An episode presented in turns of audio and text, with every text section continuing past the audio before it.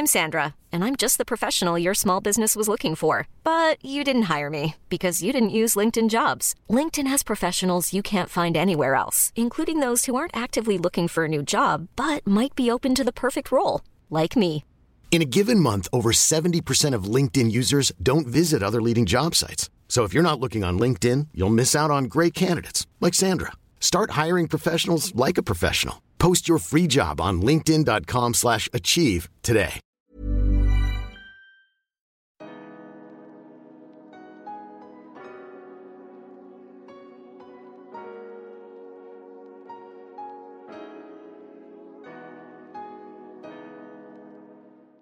Bonjour à tous et merci beaucoup de me retrouver dans un nouvel épisode de mon podcast Merci Bisous. Certains le savent peut-être, mais j'ai entamé une thérapie à mon arrivée à Paris il y a bientôt trois ans et j'ai d'abord vu un thérapeute qui ne me convenait pas du tout et depuis un an et demi, j'ai la chance d'avoir trouvé une thérapeute qui me convient parfaitement, avec qui j'ai rendez-vous chaque semaine et avec laquelle j'ai des séances qui me sont très bénéfiques et constructives parce que je me rends compte que j'ai pas mal de choses à déconstruire, justement. J'ai beaucoup d'idées reçues et beaucoup de blocages auxquels je dois faire face. Récemment, on a soulevé ensemble quelque chose que j'ai trouvé intéressant et que j'ai eu envie de vous partager. Donc si ça vous dit, c'est parti. Comme vous le savez tous, j'ai perdu ma mère, ça fera un an dans quelques jours. D'ailleurs, j'ouvre tout de suite une parenthèse. Peut-être que vous trouvez que j'en parle trop, que je parle trop d'elle ou de sa disparition, mais c'est mon podcast et je parle de tout ce qui me touche, tout ce qui me questionne, me bouleverse et je parle de ce que je vis chaque jour. En fait, je parle de ma vie en espérant que certains d'entre vous, peut-être, se reconnaissent et partagent avec moi leurs réflexions sur les sujets que j'aborde. Perdre ma mère, pour moi, ça a été le plus grand choc et le plus grand bouleversement de ma vie. Parce qu'il y avait personne qui était plus important à mes yeux. Je pense d'ailleurs que c'est assez clair puisque je parle d'elle dans quasiment tous mes épisodes.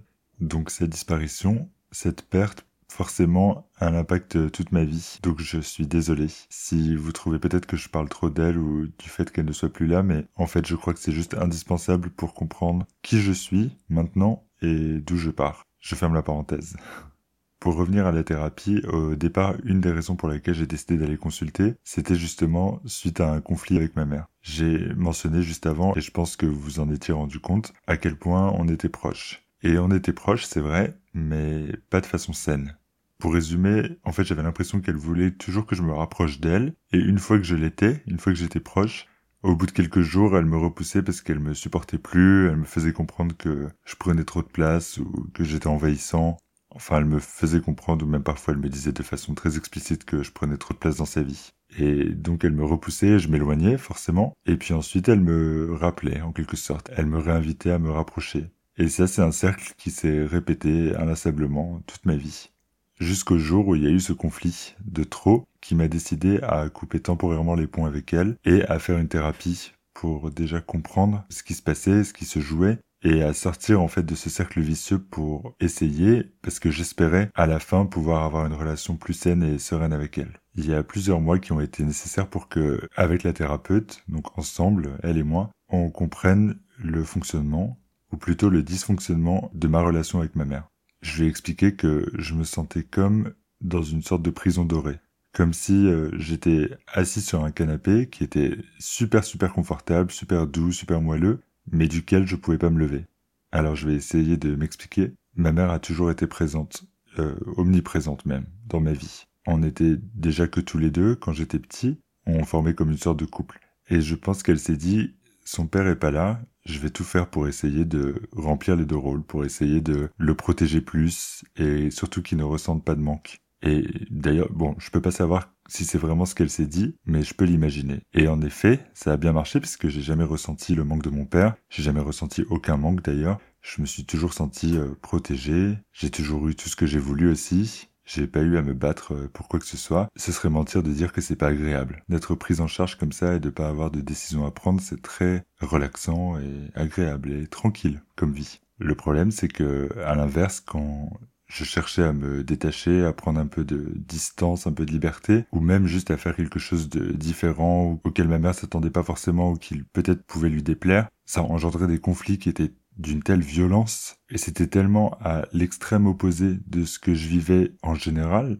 que ça me paralysé et que du coup je me résignais très vite pour éviter justement euh, cette violence. En fait, notre relation, c'était soit une espèce de fusion euh, totale, soit un rejet violent. Mais dans les deux cas, c'est pas un contexte serein. Du coup, j'étais comme dans un espèce de sentiment d'insécurité permanent où j'essayais de profiter des moments où tout allait bien, tout en sachant qu'à tout moment, tout pouvait basculer. Et cette insécurité-là, elle a créé pas mal de blocages chez moi, une difficulté à me lier aux gens, notamment avec le rapport de confiance qui doit s'instaurer et qui, pour moi, pouvait être euh, brisé à tout moment. Et ces blocages étaient la raison pour laquelle j'ai commencé à aller en thérapie. Pendant ce travail thérapeutique, je tiens ma mère à distance parce que je suis toujours fâché de notre dernier échange qui a été pour moi extrêmement violent et je me dis qu'en faisant ce travail sur moi, je vais me rendre plus solide pour essayer qu'on ait finalement cette relation mère-fils saine que j'espère euh, depuis toujours. Et ça marche. En fait, je sens que je commence à me solidifier je sens que j'avance, mais je suis pas encore prêt pour la revoir. Elle, pendant ce temps-là, elle maintient un lien.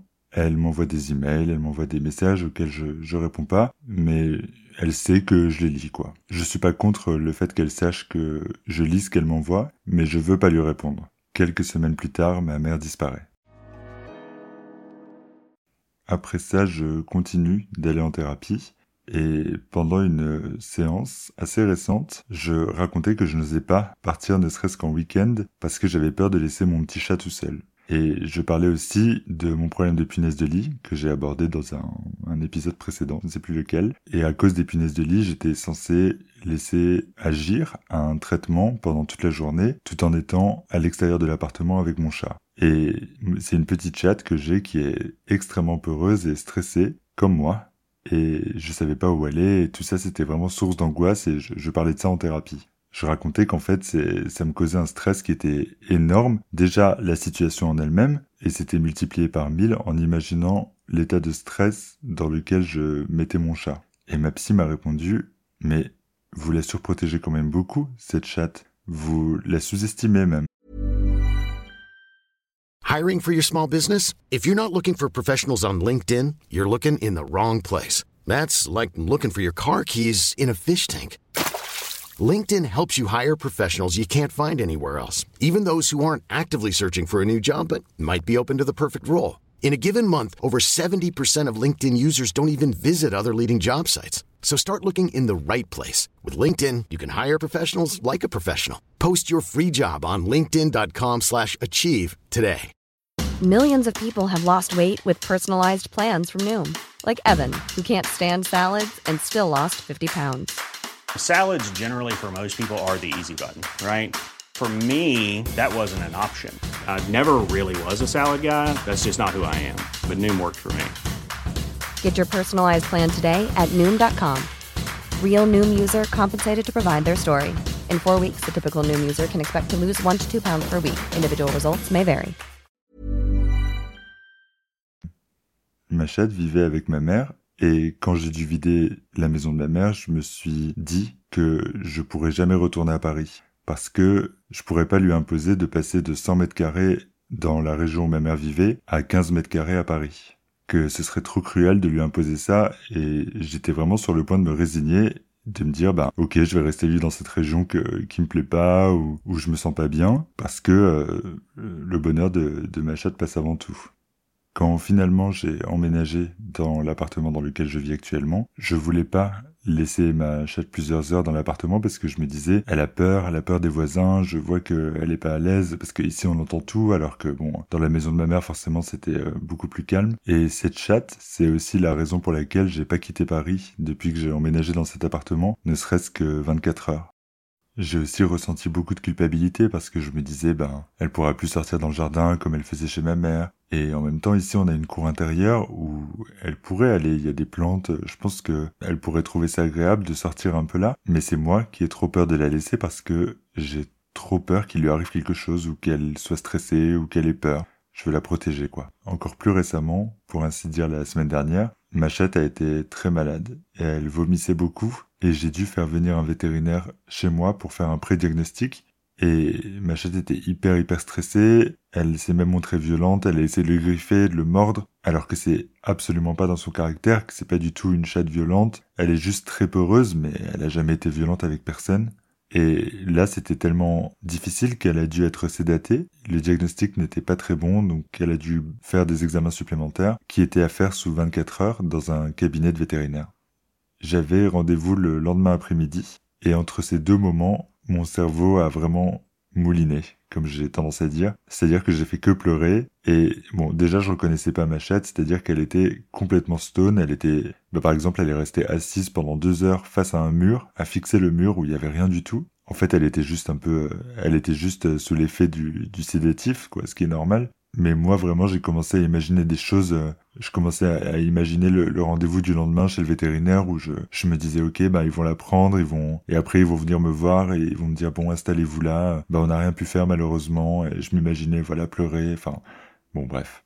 Je m'imaginais me dire, ah bah voilà, je l'ai tuée, euh, elle a pas supporté le déménagement, le changement, ça a été trop de stress pour elle, avec les punaises de lit, le fait qu'on ait dû quitter l'appartement. Et je me sentais vraiment triste, à tel point que, une fois arrivé le rendez-vous du lendemain, je suis arrivé au cabinet, j'ai dit bonjour, je m'appelle Tristan, je viens pour... Et là j'ai éclaté en sanglots, j'ai directement commencé à pleurer et j'ai expliqué à quel point ma chatte était stressée et que le rendez-vous de la veille s'était mal passé, qu'elle avait été violente. Euh, voilà, je racontais euh, tout ça euh, tout en pleurant. Et eux ont pris la chatte et sont partis faire les examens avec elle. Et moi, pendant ce temps-là, je, suis resté à pleurer. Heureusement, j'ai un ami proche qui m'a rejoint et qui lui a essayé de me rassurer, de me raisonner. Moi, j'ai fini par me calmer un petit peu. Le vétérinaire est venu et directement m'a dit mais votre chatte elle est super gentille, elle est très calme, j'ai même pas eu besoin de la sédater, elle était sur le dos pour l'échographie, elle était très gentille, vous m'aviez vendu un T-Rex et finalement c'était un petit chaton tout mignon.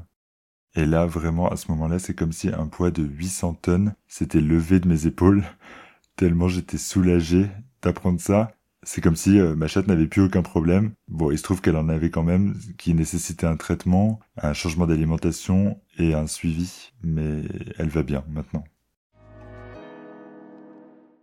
La raison pour laquelle je vous ai raconté tout ça, c'est parce que je me rends compte que j'agis avec ma chatte comme ma mère agissait avec moi. C'est-à-dire que comme ma mère faisait avec moi, avec ma chatte, je sous-estime sa résistance, son courage, sa capacité d'adaptation et j'ai besoin en fait d'avoir un contrôle sur elle comme ma mère avait besoin d'avoir un certain contrôle sur moi. Parce que si je regarde les choses de façon objective, si je regarde les faits, ma chatte, en réalité, s'est bien adaptée au changement de cadre de vie. Et surtout, l'expérience chez le vétérinaire m'a montré que sa plus grosse source de stress, clairement, c'est moi. C'est-à-dire que c'est moi qui lui transmets mon stress. C'est moi qui lui ai transmis mon stress lors de la visite du vétérinaire à domicile. Et quand je suis pas autour d'elle, ben ça se passe bien apparemment. Et je sais que si j'avais pas aussi peur pour elle tout le temps, j'aurais pas autant besoin de la contrôler et notre relation serait plus sereine.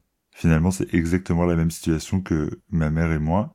Et j'ai pas choisi de reproduire ça, de, faire cette espèce de transfert, mais tout s'est fait tout seul, mais le fait de m'en rendre compte, ça me permet de me raisonner un petit peu plus. D'autant plus que je connais très exactement ce sentiment d'être euh, mis sous cloche. Et j'ai pas envie de faire subir ça à quelqu'un d'autre, même si ce quelqu'un d'autre, c'est que mon chat.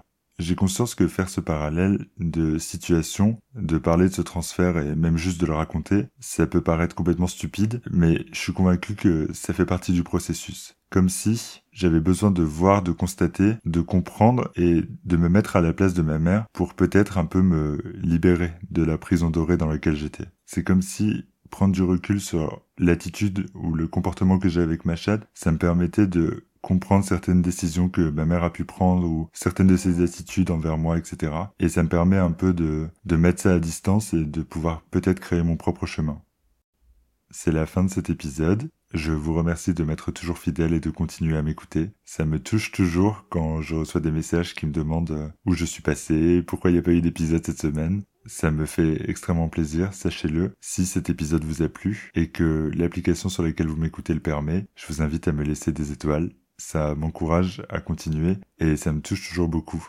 Si vous souhaitez poursuivre la discussion avec moi, ce sera avec grand plaisir à travers mes réseaux sociaux qui sont listés comme toujours dans la description de l'épisode. Sur Instagram, c'est dit merci bisous. Sur YouTube, c'est merci bisous. Et sur TikTok, c'est merci bisous aussi. Ça fait beaucoup de merci bisous. Il en reste encore un. Je vous embrasse. Je vous dis à très bientôt pour un nouvel épisode. Et à très vite. Prenez soin de vous. Merci. Bisous.